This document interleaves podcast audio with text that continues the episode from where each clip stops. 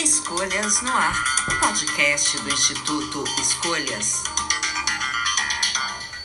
Episódio 3 do podcast Escolhas no Ar, nesse domingo de Páscoa, dia 12 de abril do ano de 2020, quando infelizmente os efeitos da pandemia do coronavírus se espalham cada vez mais rápido no Brasil, colapsando setores de saúde de estados como o Amazonas e agora o Amapá. É momento da gente pensar no significado de Páscoa, que tem a ver exatamente com a palavra travessia, transição, que é quando o povo hebreu, deixando uma vida de escravidão no Egito, faz a passagem pelas águas abertas do Mar Vermelho e inicia a transição que durou 40 anos, exatamente para é, chegar à Terra Prometida. Eu fiz alguns anos atrás, eu que vos falo, Sérgio Leitão, exatamente uma, uma discussão sobre o que eu entendia ser a travessia do deserto, que é a discussão sobre a questão ambiental no Brasil, teria que fazer em função do conjunto de críticas que recebia sobre as suas restrições ao pleno avanço da economia e da necessidade de que as regulamentações não fossem abandonadas, porque eram essas regulamentações que faziam a produção no Brasil ter, é, digamos assim, limites para ser exercida com os devidos cuidados ambientais. Mas isso era percebida como criando exatamente travas que impediam a economia de se desenvolver a plena carga. É a discussão que vai é, ser feita a partir de agora, que já está sendo feita, de que mundo nós teremos quando este que nos permitir sair da quarentena irá resultar, irá trazer com a discussão sobre se a gente vai aceitar que tudo volte ao seu normal, como é tratado num texto recentemente divulgado pela escritora Eliane Brum, a partir das citações do filósofo francês Bruno Latour, onde ele pergunta ao final né, é, das suas questões quais as atividades que a gente entende que poderiam continuar nesse mundo pós-pandemia. O que faz a Eliane exatamente comentar que agora, mais do que o sentido da Páscoa, nós temos a necessidade de pensar exatamente o momento de fazermos o balanço, é quase que de fim de ano, como se nós estivéssemos no fim de uma era. O que é que a gente quer que continue, o que é que a gente quer que não continue. Ou como disse a escritora Arudante Roy, num texto publicado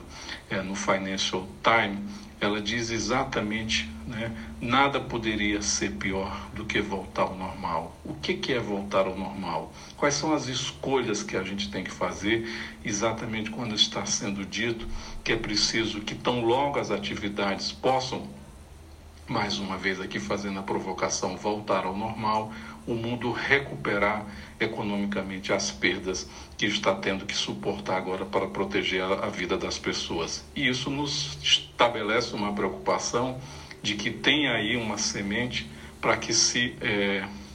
é, volte a discutir exatamente o afrouxamento, o fim das regulamentações que pedem exatamente a proteção do meio ambiente, como se isso fosse aquilo que daria plena velocidade para que essas perdas econômicas pudessem ser reduzidas. E sem que isso viesse a trazer novos prejuízos econômicos, como a gente está verificando agora, já que um dos fatores que levaram à crise do coronavírus é exatamente aquilo que a gente chama a contaminação, em função de se provocar efeitos no meio ambiente a partir do desmatamento ou do abate de animais silvestres que é uma das razões apontadas como prováveis para o surgimento é, da Covid-19 ou do vírus do coronavírus. Então, é, né, ao invés da gente imaginar que simplesmente temos que voltar a fazer tudo aquilo que a gente já fazia e muitas das coisas que se faziam era do modo errado, talvez a pergunta que está colocada no texto da Eliane, nas provocações do filósofo, ou até mesmo no texto da Arudante Roy, é exatamente quais são as escolhas que nesta travessia que vamos ter que fazer pós-pandemia, atravessando esse deserto de perdas humanas, de perdas econômicas, serão precisas estabelecer para que a gente chegue a uma terra prometida. Eu acho que essa é uma boa pergunta nesse domingo de Páscoa, exatamente para que a gente não queira repetir em cima da correção dos problemas gerados para conter o rápido espalhamento da doença, exatamente fazermos tudo de novo do mesmo jeito que sempre fizemos. Que a gente aproveite esse domingo de Páscoa tão doloroso, como disse a mensagem do Papa Francisco hoje, que a gente possa, ao lembrar do Cristo que hoje ressuscitou, com as suas feridas e que agora seriam as feridas também da pandemia, né, das chagas abertas nessa humanidade tão sofrida, que a gente possa aproveitar este domingo para pensar quais são as escolhas que nós queremos fazer para quando todo esse sofrimento acabar, exatamente para que a gente não possa criar ou contratar hoje a nossa dor de amanhã bom domingo de Páscoa, que a gente medite nas escolhas e na travessia que vamos iniciar agora. Até o próximo episódio do Escolhas no Ar.